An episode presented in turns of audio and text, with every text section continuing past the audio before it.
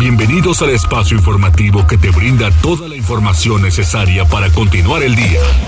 Mariloli Pellón, Osair Viveros y el mejor equipo de reporteros y especialistas son tu enlace con lo más relevante de Puebla, México y el mundo. Tribuna PM, tu enlace.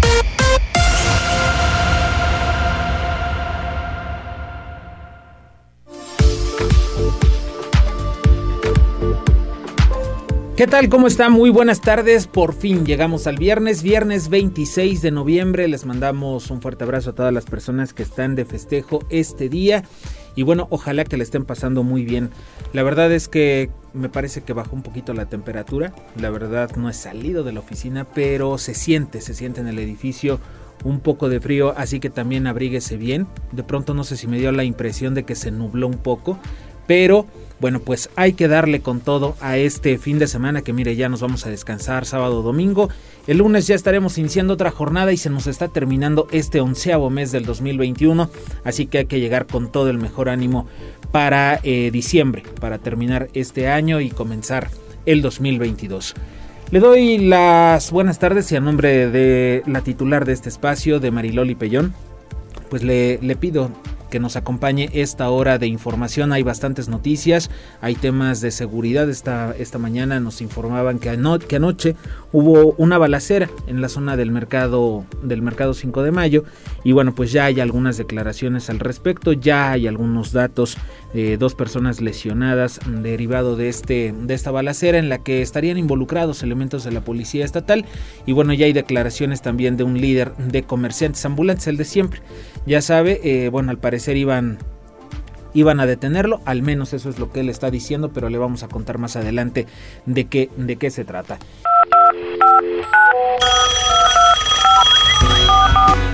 Ya sabe que se puede poner en contacto con nosotros. El número en cabina 242-1312, la línea de WhatsApp 2223903810 y en redes sociales nos puede escribir en las cuentas de Twitter de arroba noticias tribuna, arroba mariloli pellón, arroba viveros-tribuna y también nos puede dejar algún mensaje en la transmisión de Facebook Live. Ya sabe que estamos en esta red social a través de las cuentas de Tribuna Noticias, Tribuna Vigila, Código Rojo y La Magnífica.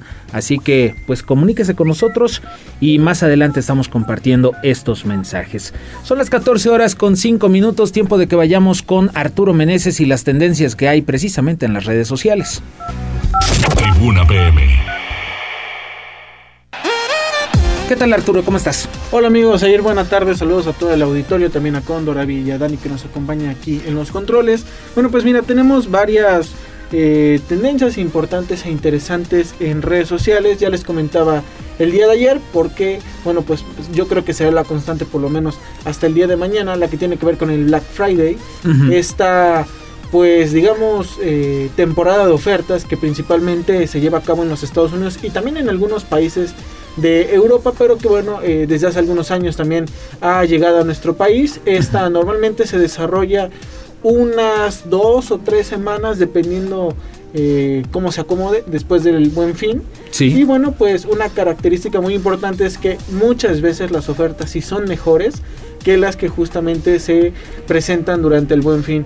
La recomendación que siempre les hemos hecho y les seguiremos haciendo es que tengan cuidado con las ofertas que puedan ver principalmente a través de internet porque algunas de ellas pues no son reales. También hay que tener mucho cuidado con la información que compartimos a través de estas páginas al momento de pagar.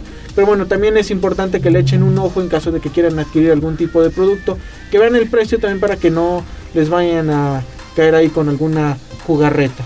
Sí, sí, sí, sí, por supuesto. Y bueno amigo, pues pasando a otra que sin duda alguna pues se ha convertido en una tendencia mundial, es la que tiene que ver con la nueva variante de la COVID-19, la B.1.1.529, o como pues ya es, eh, ha sido bautizado oficialmente por parte de la Organización Mundial de la Salud, la eh, variante Omicron, la cual, bueno, pues... Eh, fue detectada en Sudáfrica. Tan solo hace unas horas, bueno, pues comenzaba a preocupar a varios países, entre ellos por ejemplo Japón, a la misma Sudáfrica y varios países de Europa. Y bueno, finalmente la OMS ya se posicionó al respecto, la ha bautizado como Omicron. Y bueno, pues lo único que se ha comentado es que eh, las variantes que han encontrado dentro de esta nueva variante, bueno, pues son bastante preocupantes. Eh, en el caso de Japón, por ejemplo, amigo, te comento que pues hay mucho nerviosismo en este país porque sí se han, han, presentado ya algunos casos. Incluso ya hay un tema con la bolsa de valores, la cual, bueno, pues perdió un, me parece que 3% del sí. valor. Entonces, bueno, pues habrá que estar pendientes. Sin embargo, también te comento que en los últimos días, pues ha circulado también eh, información sobre la, al, algunas otras variantes, en, en, específico la variante Delta, la cual, bueno, pues también han encontrado que algunas de las mutaciones que tiene autodestruirían la cepa. Entonces, bueno, pues habrá que ver. Hay que recordar que, bueno, pues est estamos en plena pandemia, aunque ya tenemos vacunas, aunque ya tenemos más información, pues la realidad es que no conocemos por completo la enfermedad. Se siguen des descubriendo nuevas cepas como este caso con Omicron.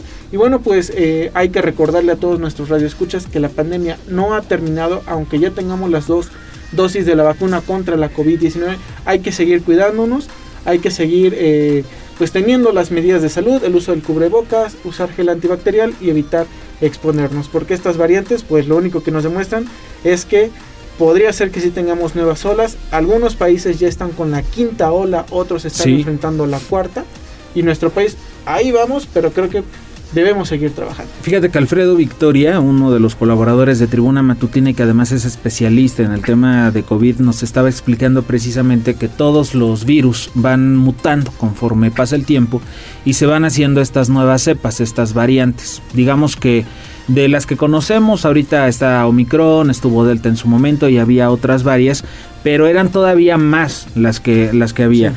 Pero el asunto es, por ejemplo, estoy leyendo aquí que con Omicron, Francia, Holanda y Gran Bretaña ya están, eh, junto con otros países, prohibiendo vuelos desde Sudáfrica eh, y cinco países vecinos a partir del mediodía de este viernes, precisamente por la nueva variante que tiene varias mutaciones, pero pues todavía no hay suficiente información al respecto. Entonces ya Estados Unidos también está hablando por ahí del tema eh, prefieren estar más informados sobre esta nueva variante de COVID y como decías, ¿no? La pandemia continúa, así que hay que seguir cuidando. Sí, son hasta 30 variantes diferentes de Omicron las que se han llegado a detectar. Entonces, pues hay que tener conciencia, hay que recordar que pues la pandemia no ha terminado.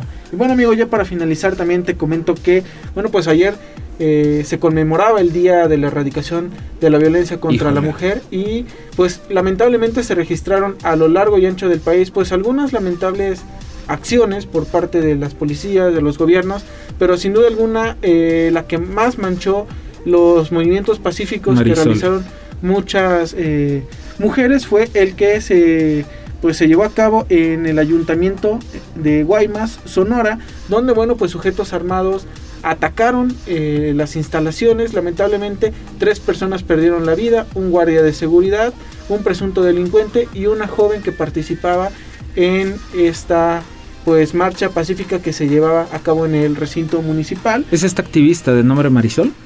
Eh, fíjate que sobre el nombre no he encontrado precisamente cómo se llamaba, pero bueno, eh, la madre de esta joven sí salió a dar algunas declaraciones sí. en las que, bueno, pues crudamente dijo, me mataron a mi hija. Sí, me parece que es este Marisol, eh, bueno, otra colaboradora que también tenemos en Tribuna Noticias, que es Marisol Calva, estuvo compartiendo en redes sociales este lamentable hecho, porque exactamente mientras estaban pidiendo pues erradicar esta violencia contra las mujeres, que en su expresión máxima es el feminicidio, se dio este ataque en el que falleció esta activista, una situación de verdad lamentable y nos pone a pensar eh, hasta cierto punto qué tanto vamos a estar criticando las acciones que de pronto toman los colectivos en contra de algunos edificios, en contra de algunas instalaciones de gobierno y nos vamos a fijar en eso o nos vamos a fijar en lo que está pasando del otro lado, que es la violencia que no se acaba y mire exactamente el día que salen a pedir que dejen de maltratarlas, que dejen de violentarlas, que dejen de matarlas,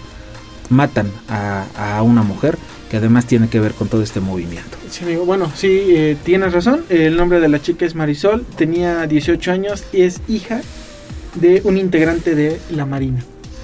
Entre la información que ha circulado, eh, pues se ha, se ha, confirmado que el ataque en Guaymas no era en contra de la alcaldesa, sino en contra del secretario de Seguridad local. Lamentable como quiera que sea. Sí, amigo, pero bueno, esperemos que pues este tipo de acciones vayan a la baja y que llegue el momento en el que finalmente no vuelvan a ocurrir. Así es. Muchas gracias, Arturo. Que tengas excelente fin de semana y excelente tarde. Igualmente.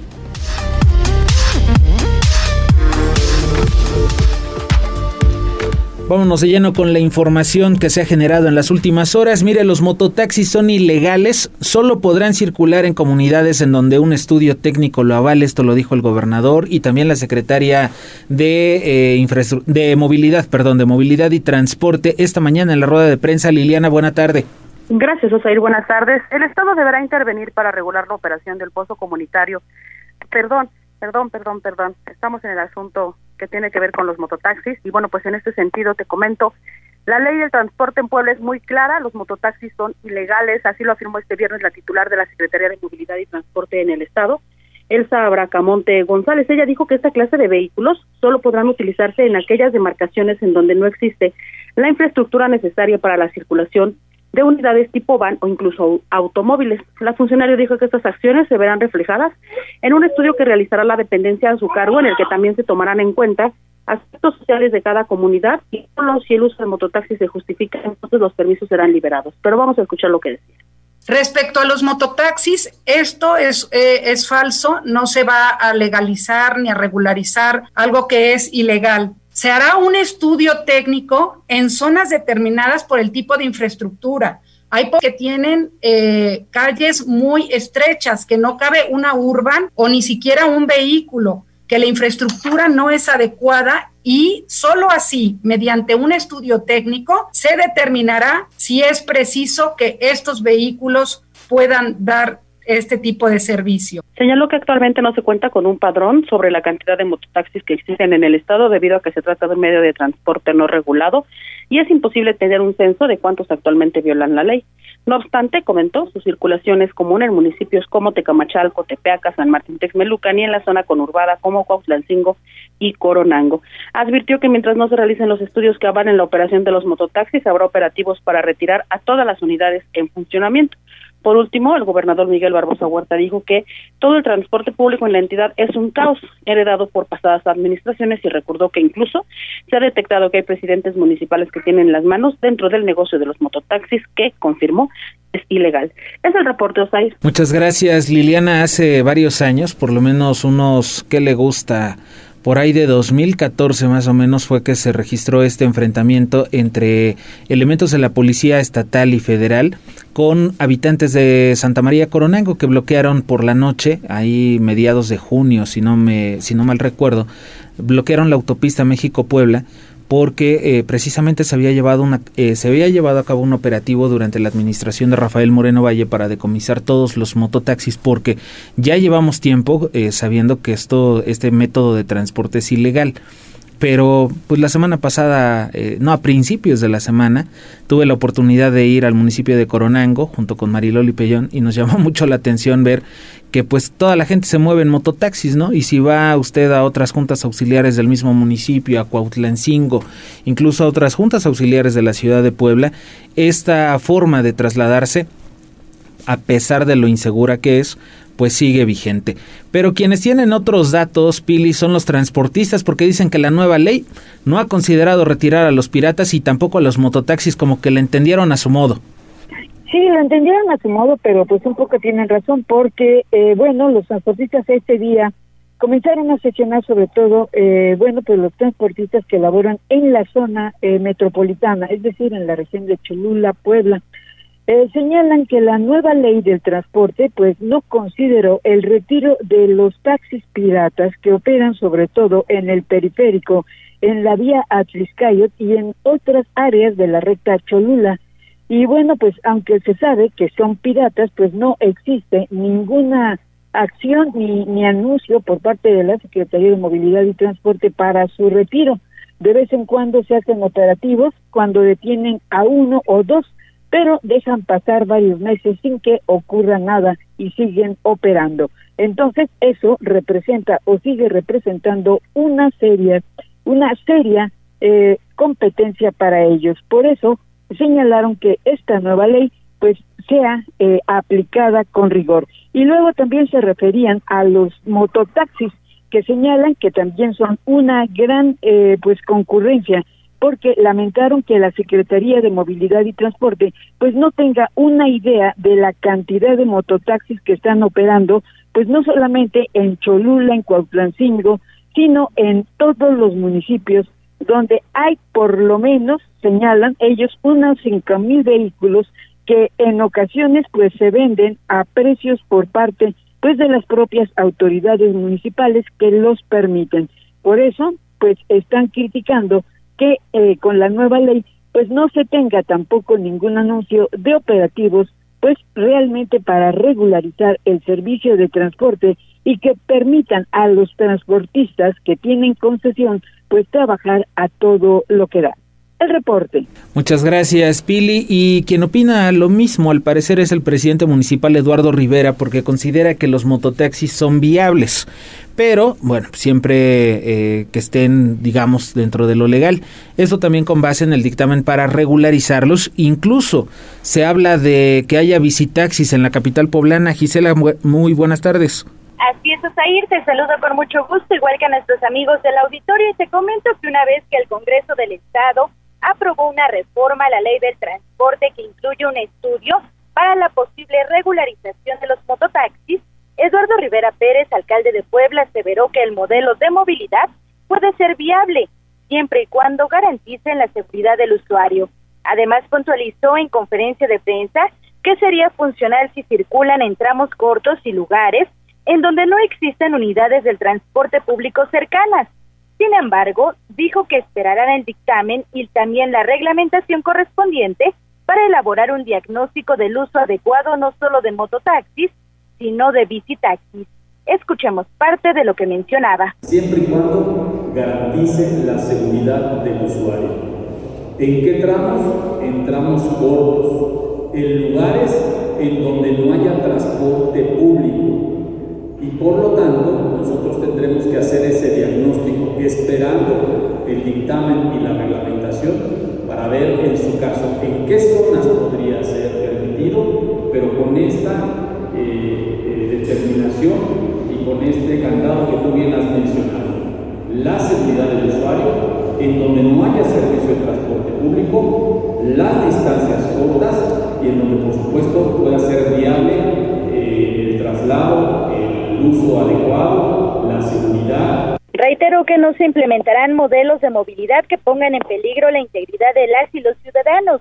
Por ello se pronunció a favor de su uso solo en tramos cortos y en donde no exista flujo vehicular considerable. Este es el reporte, Osair.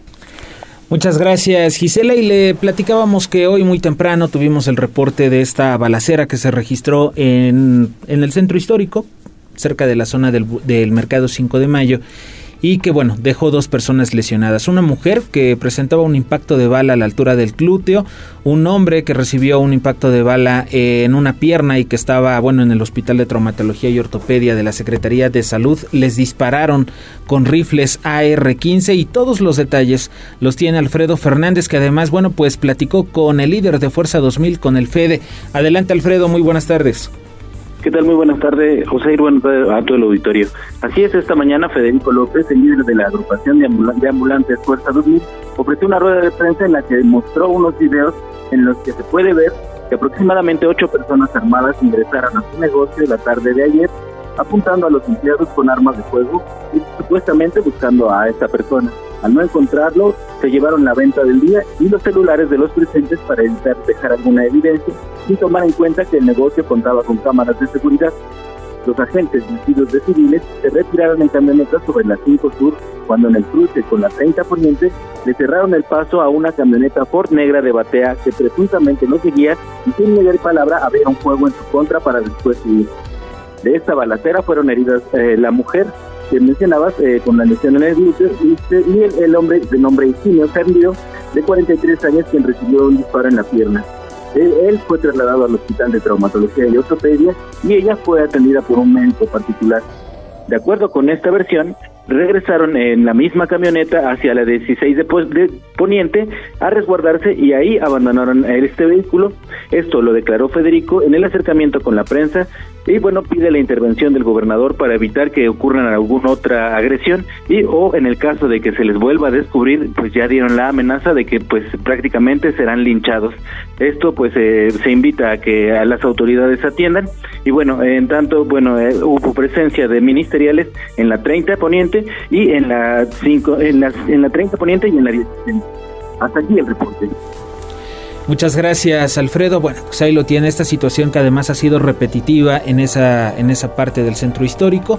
Ya han entrado varias veces elementos de la Policía Estatal a operativos, obviamente vestidos de civiles, y bueno, pues esto ha desatado toda serie de, de eventos, ¿no? En este caso fue una balacera, en otras ocasiones han sido operativos, enfrentamientos, golpizas y demás. Vamos con más información de seguridad porque vincularon a proceso a una pareja que fue detenida como presuntos responsables del homicidio de una menor de edad.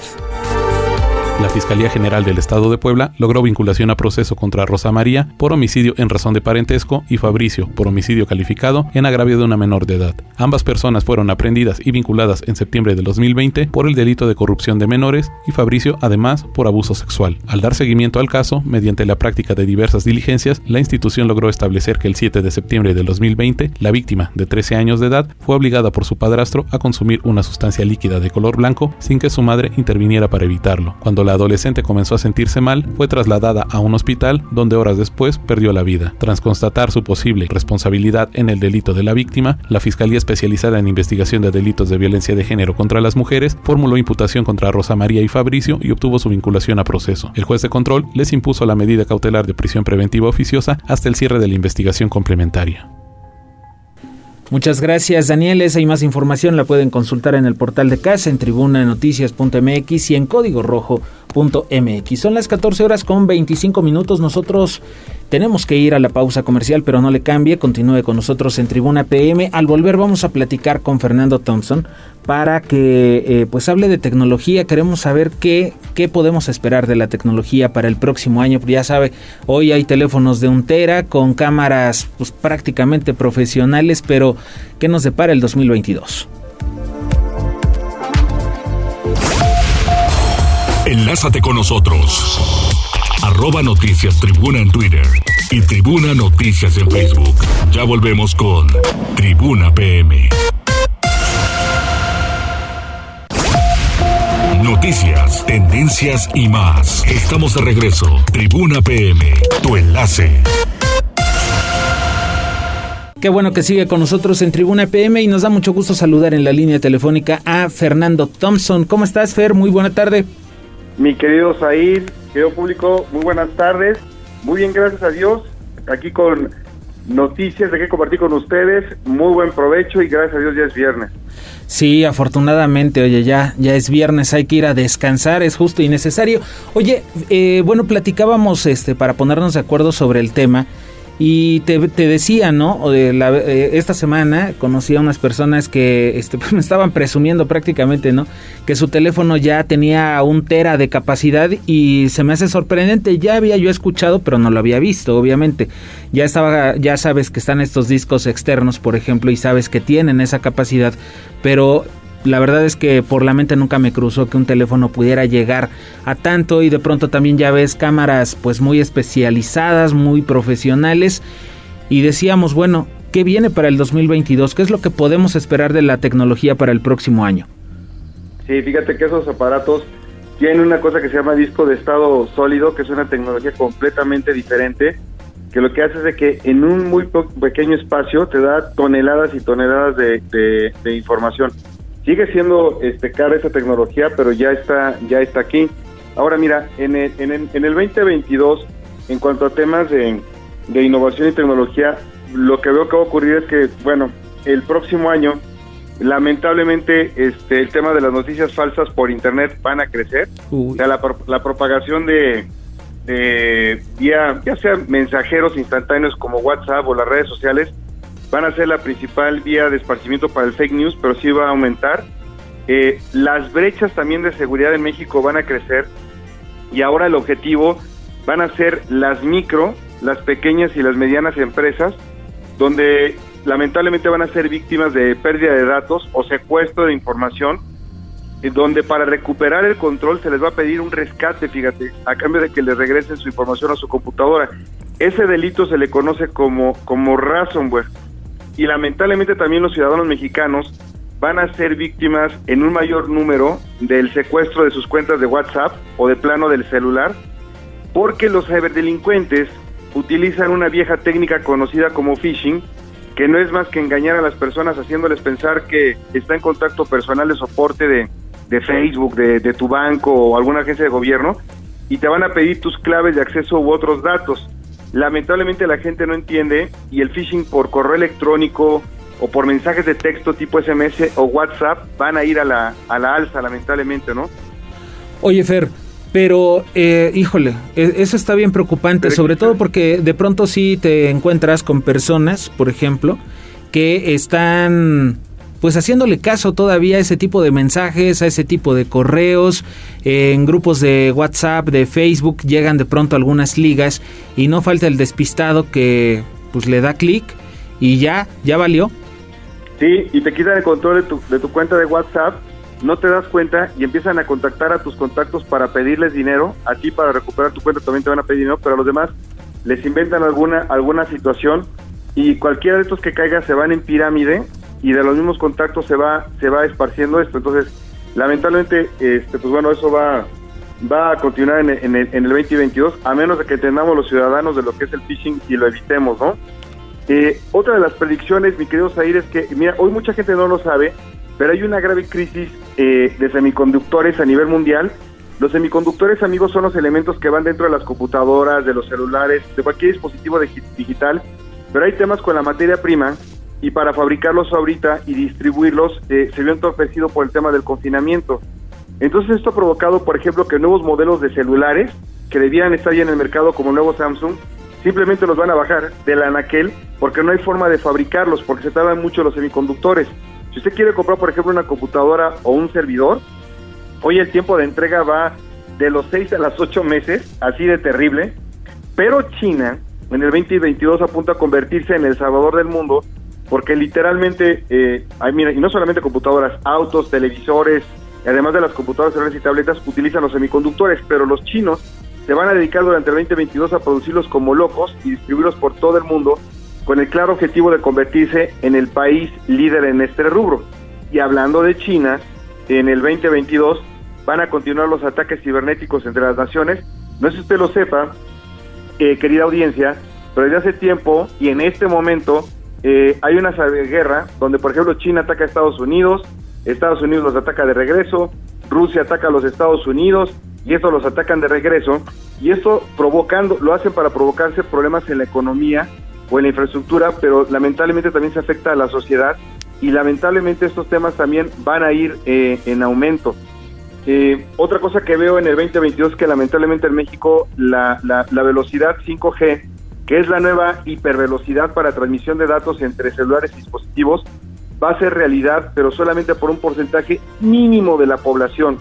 Eh, no se ve un apetito por parte del Estado por estimular inversiones y la iniciativa privada OSAID se encuentra en modo de supervivencia ahorita, por lo que solamente van a actuar en escenarios muy específicos, dejando a un lado el, tema de responsabilidad social.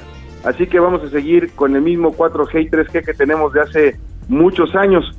Eh, y la penúltima predicción que veo es que los costos de los los costos de los paneles solares en todo el mundo en general están bajando de precio. Sin embargo, aquí en México todavía hay una gran incertidumbre por el tema del gobierno de no apostarle a energías renovables y la eminente subida también del dólar que va a ocurrir el próximo año contra el peso. Eh, y en bueno y en la tecnología el 99% de las cosas se pagan se pagan en dólares pues igual y no nos veríamos beneficiados de este tema pero a nivel mundial el uso de paneles solares para consumo hogareño va a ir a la, a la alza y por último eh, la inteligencia artificial, específicamente aquí en México, va a continuar avanzando a pasos gigantados. Va a haber una mayor adopción por parte de las empresas y también en nuestros hogares.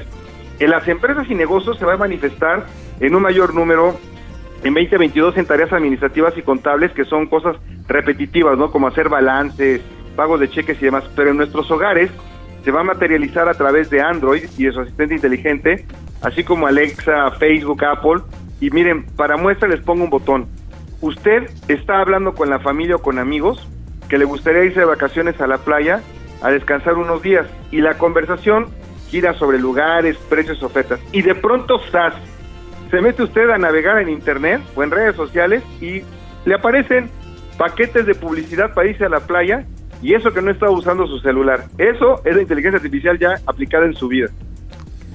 Sí, pero Oye, Fer, la verdad es que eso sí da un poquito de miedo, ¿no? Digo, al final, este, cuando lo pones por escrito, digamos, en algún mensaje de Messenger, de WhatsApp, incluso de Instagram, pues eh, sabes que te va a aparecer, ¿no? O sea, si ahorita pongo camioneta en una conversación contigo, me va a aparecer publicidad en Facebook, en Instagram, en Twitter, incluso de, de vehículos, de marcas automotrices y demás, pero que no estés utilizando el celular estés hablando con la gente y de pronto te aparezca temas relacionados, sí está como de miedo, ¿no?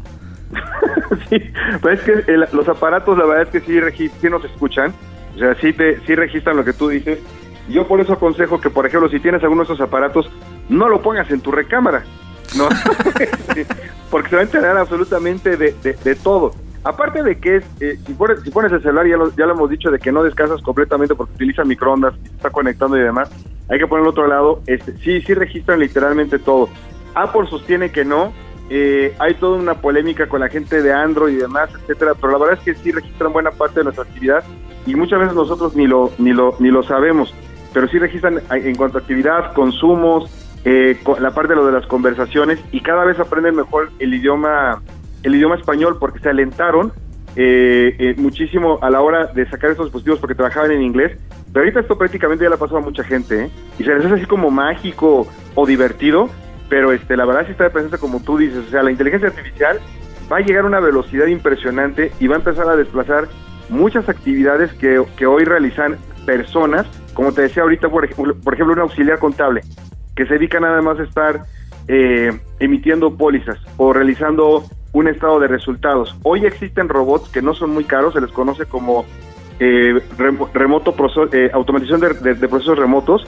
Lo compras en el robot, él aprende solito y ya te hace ese trabajo y ya prescindes de esa persona y te va a salir mucho más barato. Y las compañías ahorita lo que van a hacer es buscar reducir costos. Entonces, pues bueno, ya está aquí y va a aumentar en el 2022, Osair. Híjole, Fer, pues mira, hace rato también mencionabas algo que a mí me, me, sorprendió porque tendrá como unos 4 o 5 años más o menos que me tocó cubrir un evento de Telcel donde estaban anunciando precisamente la red 4G. Eh, Cuando en España ya estaban este, hablando de la 5. Y aquí seguimos en la 4. Y como dices, no se ve que, que, que la autoridad en este momento pues vaya, vaya o le esté apostando a mejorar esta invirtiéndole, ¿no? Que le esté invirtiendo ya a esta tecnología. Pero mira, por años, o sea, no estamos hablando de uno o dos, ya son varios años que lleva ese anuncio. Y creo que ellos nada más iban a pasar a la 4.5. Sí, el problema con esto, con esto no es que tú quieras bajar más rápido tus películas de Netflix o cosas por el estilo, sino que, por ejemplo, la, la industria o nuevas eh, invenciones, hasta cuestiones de seguridad, mejoran con la parte de, de esta nueva velocidad 5G porque lo que hace es que eh, dispositivos o, por ejemplo, automóviles puedan estar enviando información en tiempo real sobre ciertas situaciones y, por ejemplo, en países como, como China o en Europa, donde ya los tienen, cuando llega a ocurrir un accidente, los cuerpos de emergencia pueden eh, ir mucho más rápido porque se registra que acaba de ocurrir eso, a otras que son de pura comodidad porque en tu casa se habla tu refrigerador, con tu licuadora, con todo el microondas, con la alarma y demás, etcétera. Entonces, si va llegando alguien a tu casa y esperas una visita y tú no has llegado, le puedes hasta abrir la puerta. Ya, hay, ya existen esas cerraduras, pero todo esto trabaja con 5G. Entonces, todas estas casas y avances que vemos y que están ocurriendo y demás, etcétera, eh, no creo que lleguen aquí a México a 2022, lamentablemente. Yo sé que las compañías están empujando para que se haga, pero se requiere mucha inversión y visión de Estado para hacerlo, y la verdad es que honestamente no la tenemos, ¿sí? Ni hablar, Fer. Pues que tengas excelente fin de semana. Te agradezco mucho que hayas platicado con nosotros y sobre todo que nos des pues luz en, todos estos temas tecnológicos porque de pronto pues también este algunos no le sabemos del todo, pero para eso te tenemos a ti para que nos expliques todo este tema. Espero haber sido claro y me da muchísimo gusto siempre estar con ustedes todos los viernes.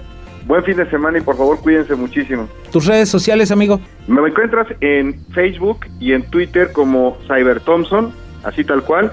Y en YouTube, amigos, y en LinkedIn me encuentran como Fernando Thompson.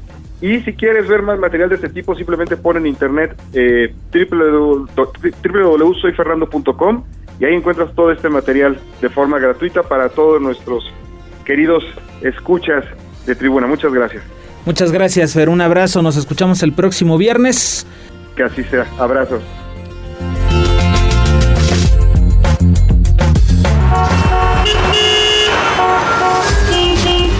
Vamos hasta la dirección de emergencias y respuesta inmediata a la DERI con Uciel López, que tienes listo, Uciel, el reporte vial.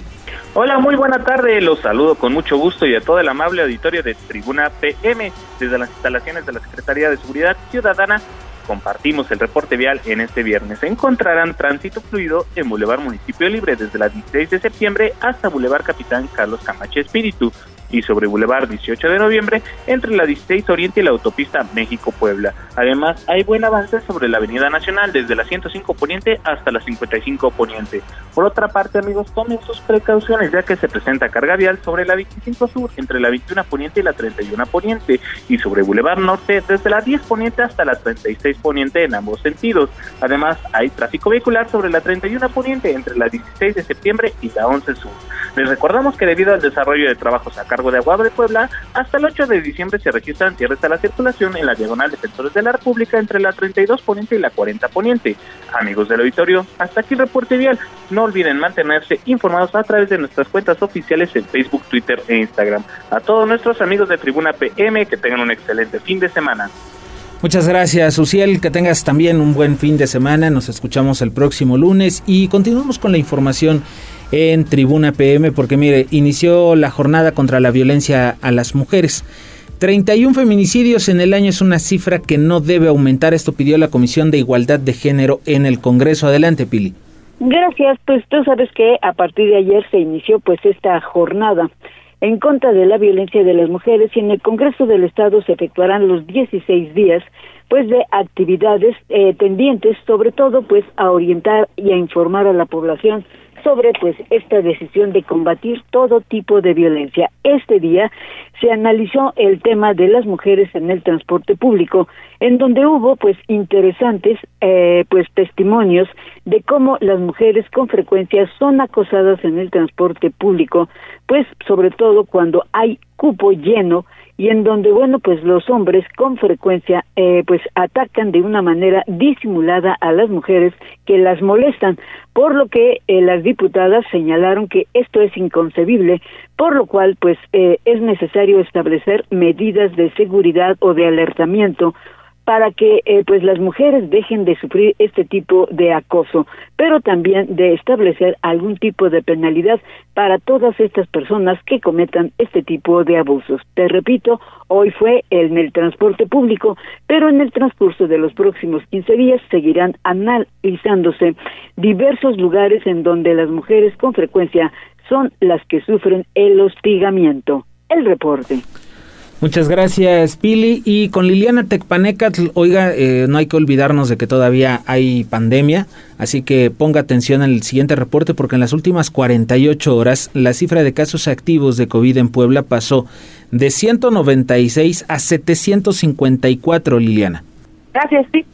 Puebla sumó 53 nuevos casos de coronavirus, 31 hasta el del miércoles por la noche y 22 correspondientes a este jueves, pasó en las últimas 38 horas de 196 pacientes activos con enfermedad a 754. El número de municipios de 20 a 26. Así como el secretario de Salud Antonio Martínez García, quien detalló que en lo que va de la pandemia ya suman 122.775 casos positivos de coronavirus, así como 16.153 defunciones, dos de ellas en las últimas horas.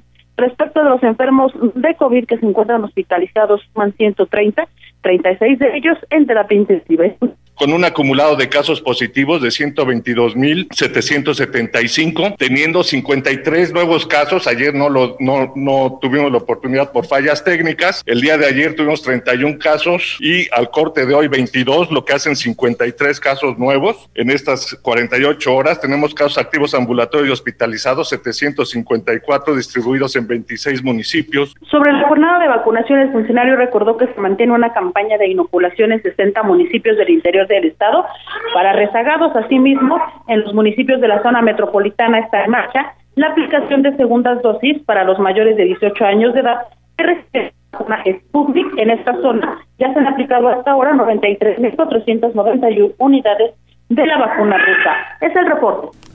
Oye, y en más información, Liliana, el Estado intervendrá para regular la distribución de agua potable en Zacatepec. Oye, llevan una semana sin agua los pobladores. Efectivamente, el Estado deberá intervenir para regular la operación del pozo comunitario de Santa María Zacatepec, Junta Auxiliar de Juan Bonilla. Gobernador Miguel Estamos perdiendo la comunicación con Liliana. Se me hace que Sí, sí, sí, estamos, estamos perdiendo la señal. ¿Qué les parece si vamos a la, a la pausa comercial? Vamos a la pausa y regresamos, no le cambie. El número en cabina 242-1312, la línea de WhatsApp 2223-90-3810. Enlázate con nosotros. Arroba Noticias Tribuna en Twitter y Tribuna Noticias en Facebook. Ya volvemos con Tribuna PM. Noticias, tendencias y más. Estamos de regreso. Tribuna PM, tu enlace. Estamos llegando a la recta final de Tribuna PM, pero todavía hay más información. Mire, el Ayuntamiento de Puebla solicitará más de 10 millones de pesos al gobierno del estado para fortalecer las finanzas del gobierno de la ciudad. Gisela.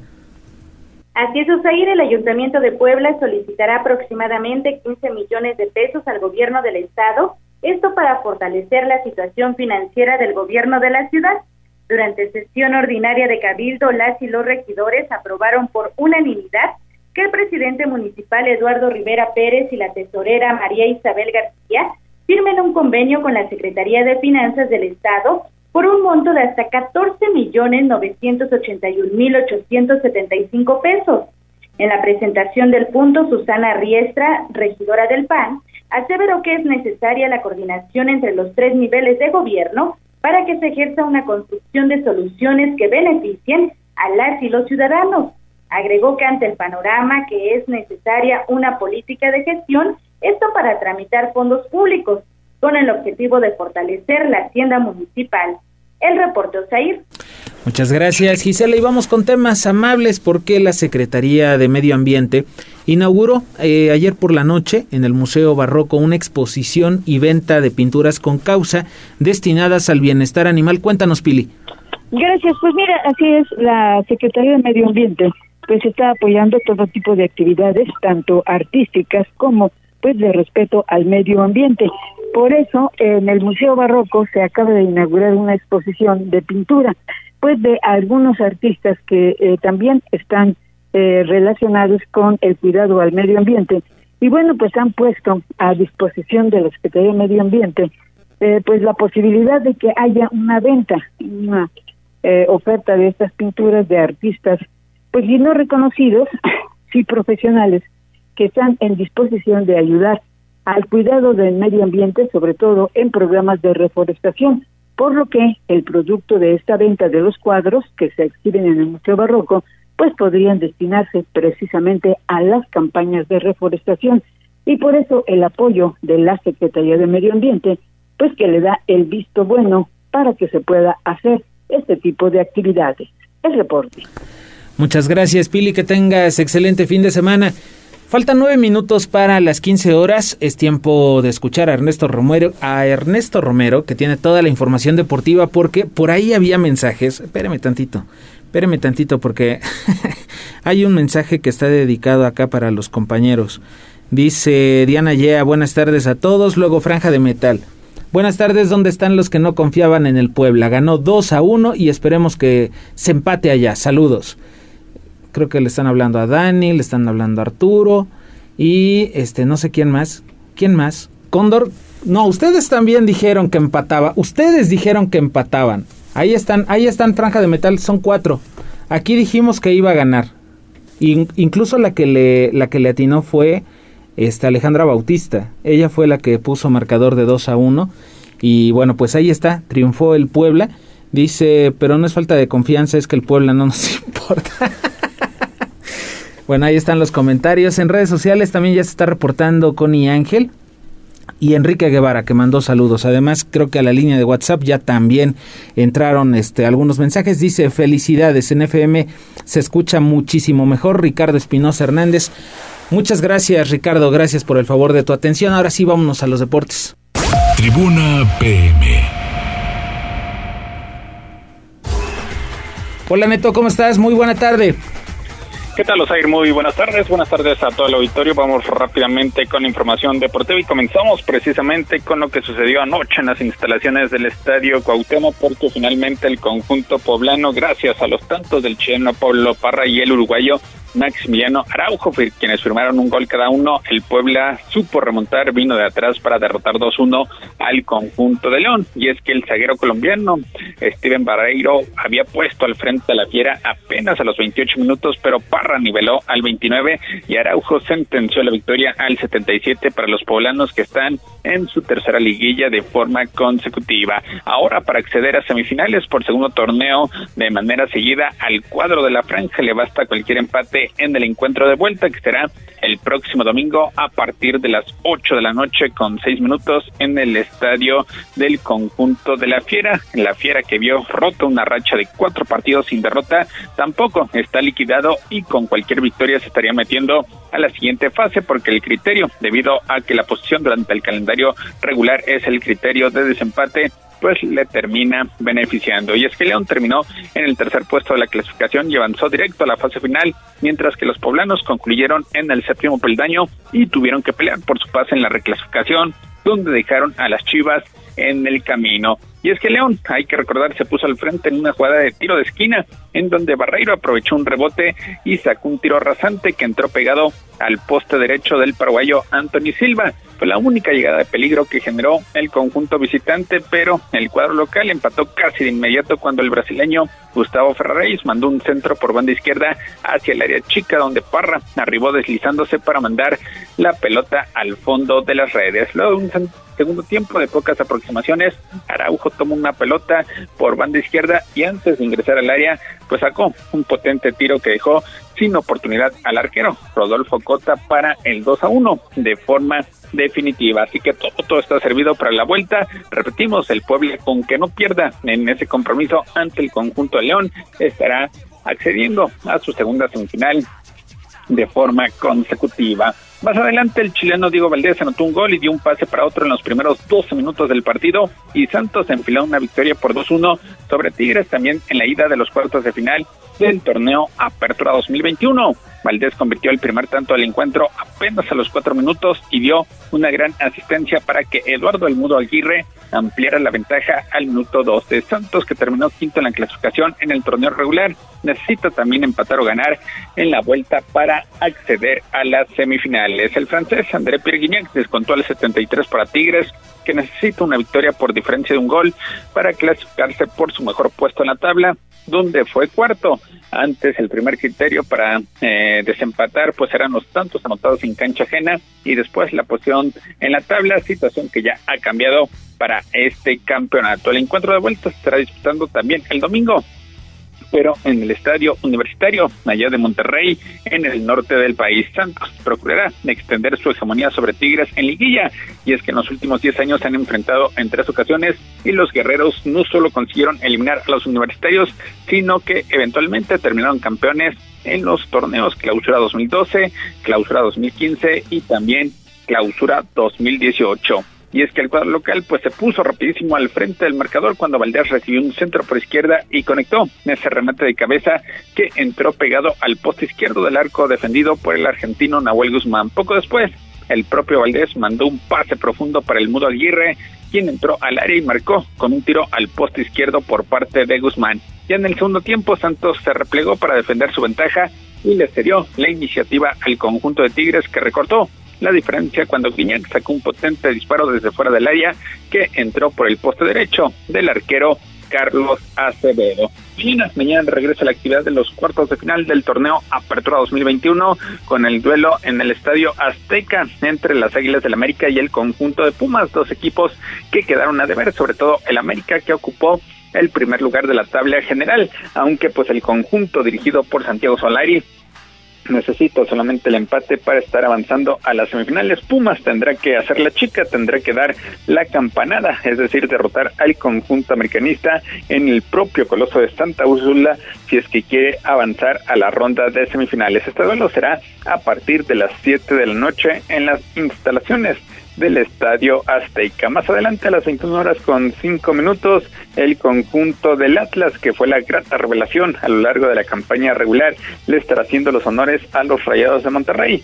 Este partido será a partir de las 9 de la noche con 5 minutos donde el conjunto regiomontano, si es que no quiere sumar un nuevo fracaso, tendrá que vencer sí o sí al conjunto atlista por plantilla. Los rayados saldrían favoritos, Atlas por lo hecho en la temporada regular, pues parte con esta ligera ventaja, además de que un empate le bastaría para estar presente dentro de los cuatro mejores. Vámonos con lo que sucedió hace algunas horas porque el sorteo para el repechaje europeo para la Copa del Mundo ubicó a Italia, actual campeón de Europa, y a la Portugal de Cristiano Ronaldo en la misma llave, lo que significa que una de las dos selecciones, pues lamentablemente, no estará en Qatar 2022. Italia estará enfrentando a Macedonia del Norte en casa en una de las semifinales de la repesca europea y el ganador se estará midiendo como visitante ya sea a Portugal o Turquía por un boleto a la Copa del Mundo. Las seis semifinales se estarán decidiendo en choques de un solo partido el próximo 24 de marzo. Las tres finales se estarán disputando cinco días después y es que Italia, hay que recordar, pues no acudió a la Copa del Mundo de 2018 tras caer en el repechaje ante Suecia y ahora es muy probable que tenga que vencer a Cristiano y Portugal para evitar perderse el torneo por segunda edición consecutiva. Portugal siempre ha participado en el Mundial durante la carrera de su atacante estrella, quien inició su ciclo mundialista en Alemania 2006, última vez que se coronaron los italianos. En el sorteo entre 12 selecciones, Escocia estará enfrentando a Ucrania en casa y el ganador estará viajando a Gales o Austria en la final de su llave. Por su parte, Rusia estará recibiendo a Polonia por el derecho de medirse con Suecia o la República Checa en su llave y la final se estará jugando ya sea en Rusia o Polonia. Los tres ganadores de la repesca estarán completando el grupo de 13 selecciones europeas que formarán parte de los 32 participantes en Qatar 2022. Recordando que la FIFA estará realizando el sorteo para el Mundial el próximo 1 de abril allá en Doha. Por su parte, a la CONCACAF en este sorteo le tocará enfrentar al ganador de la llave de Oceanía. En caso de que México, México llegue a quedar en ese cuarto puesto, todavía tendrá oportunidad de ir a Qatar 2022 enfrentando a seguramente un rival débil, a Nueva Zelanda, allá representante de Oceanía, mientras que el que acabe en quinto lugar de Conmebol se estará viendo las caras con un representante del continente asiático. Osair, hasta aquí lo más relevante en materia deportiva. Muchas gracias, Neto. Buen fin de semana. Nos escuchamos el próximo lunes y nosotros llegamos al final también de Tribuna PM. Muchas gracias por el favor de su atención. Se quedan con la programación de la magnífica 95.5 de frecuencia modulada con el Cóndor, a quien le agradecemos, por cierto, la operación del noticiero esta tarde. Avi González en la producción, Dani y Arturo en la transmisión de redes sociales y a todo el equipo de reporteros que tengan un excelente fin de semana. Un abrazo, descansen, recarguen pilas. Aquí nos vemos el próximo lunes. Buena tarde.